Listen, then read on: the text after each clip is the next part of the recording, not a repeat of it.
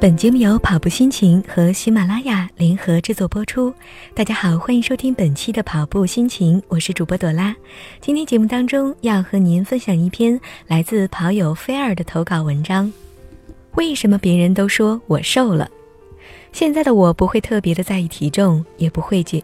十一回老家一趟，见到我的亲人朋友都说我瘦了，而且瘦了很多。前两天拍了张自拍，发了一个状态，朋友也都说我瘦了，并且瘦了很多。事实是，体重计上的我半斤也没有减轻。为什么几乎每个人都觉得我瘦了很多呢？我想，这应该归功于我这大半年经常跑步吧。现在上海也开始进入到深秋了，真是秋高气爽，短袖要收起来，开始穿长袖了。虽然现在是贴秋膘的季节，可这么凉爽的天气不出去跑步，真是太对不起自己了。上个月搬到这个小区，早晚跑步都会觉得身体很累很乏。在松江住的时候，跑六休一都没有问题，而来这边后，一周休息两天也觉得累，后来干脆跑一休二了。不知道为什么，那段时间又困又累，身体也进入了疲惫期。我在找原因，难道是我搬家那天累到了自己？一个人把所有东西扛上七楼，没有电梯，天气很热，搬完后就中午了，也没有吃饭，躺在闷热的房间里睡到下午五点，也许累到身体的极限了吧？听说跑完一个全马至少要休息一个月呢。经过国庆假期在家休息，大脑和身体都完全放空，休息好了便开始跑步，觉得速度和耐力都提升了很多。还是跑完步的感觉舒服。这两天都是晚上跑的，我发现晚上跑步更容易出汗，比早上也多很多，更容易口渴。之前我以为只有夏天是，毕竟夏天温度很高，可现在已经是深秋了，晚上跑步还是容易口渴。现在我跑步的路线很单一，为了安全起见，我不会去路跑。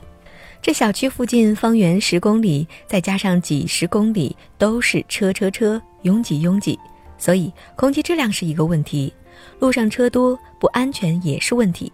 还有就是我有时候晚上跑自己也不敢，所以只能够绕着小区的花园跑一圈又一圈，也没有觉得乏味。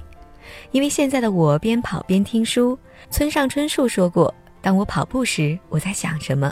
那么我跑步时候我在干什么呢？听书。《孙子兵法》讲读已经听完了。跑步指南，我从第一期开始听，一百多期也听完了，还有一些名家经典文章，很多都很有意思，感觉自己找了个很有意思的玩具。当然，我这个只有三分钟热度的人，不确定可以对这些保持多久兴趣，所以多玩一天是一天了。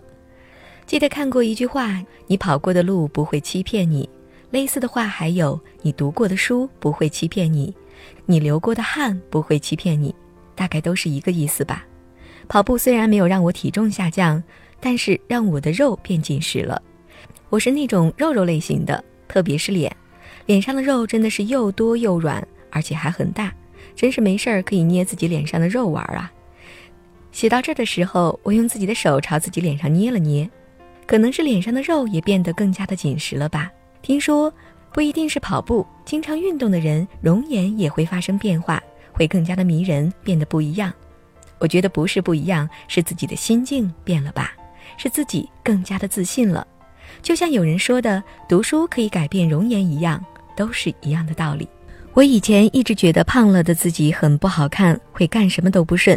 其实那是我对自己的不自信，确切的说，是我一胖了就对自己不自信，觉得瘦了很好，瘦了什么都好。比如瘦了，在工作上会做得更好，会得到优秀的男生的青睐。总之，体重一上升，就开始否定自己，变着法的不吃饭，少吃节食，而结果会导致暴饮暴食，吃得更多，人也昏沉沉的。以前我一直觉得自己最瘦的时期是最美的、最好看的，也一直很喜欢瘦了时候的我，还一直想象着自己瘦了会怎么样怎么样。而现在，看看过往的自己，看看各个时候的自己，突然觉得自己越来越好，越变越好，越来越漂亮。现在的我才是最美的，可能是现在的我对自己更加的自信，对自己也更为的满意。现在的我不会特别的在意体重，也不会节制自己吃什么不吃什么，而是想吃什么吃什么。再配合上运动，虽然没有瘦下来，但至少整个人的状态已经完全不一样。好的，今天的节目就是这些，感谢您的关注和收听。更多精彩内容，请关注微信公众号“跑步心情”。我是朵拉，我们下期节目再会。